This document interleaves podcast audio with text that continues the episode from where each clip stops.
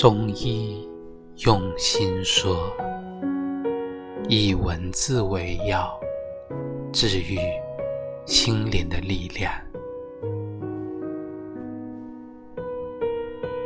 生命本是一场漂泊的旅途，走过的每一个地方，遇到的每一个人。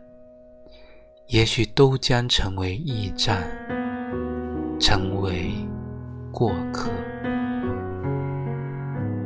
总是喜欢追忆，喜欢回顾，喜欢眷恋，却发现曾经以为念念不忘的事情，就在我们念念不忘的过程中。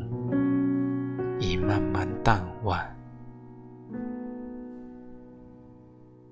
对于曾经的驿站，只能谨记，不能驻足；对于曾经的过客，只能感激，不能苛求。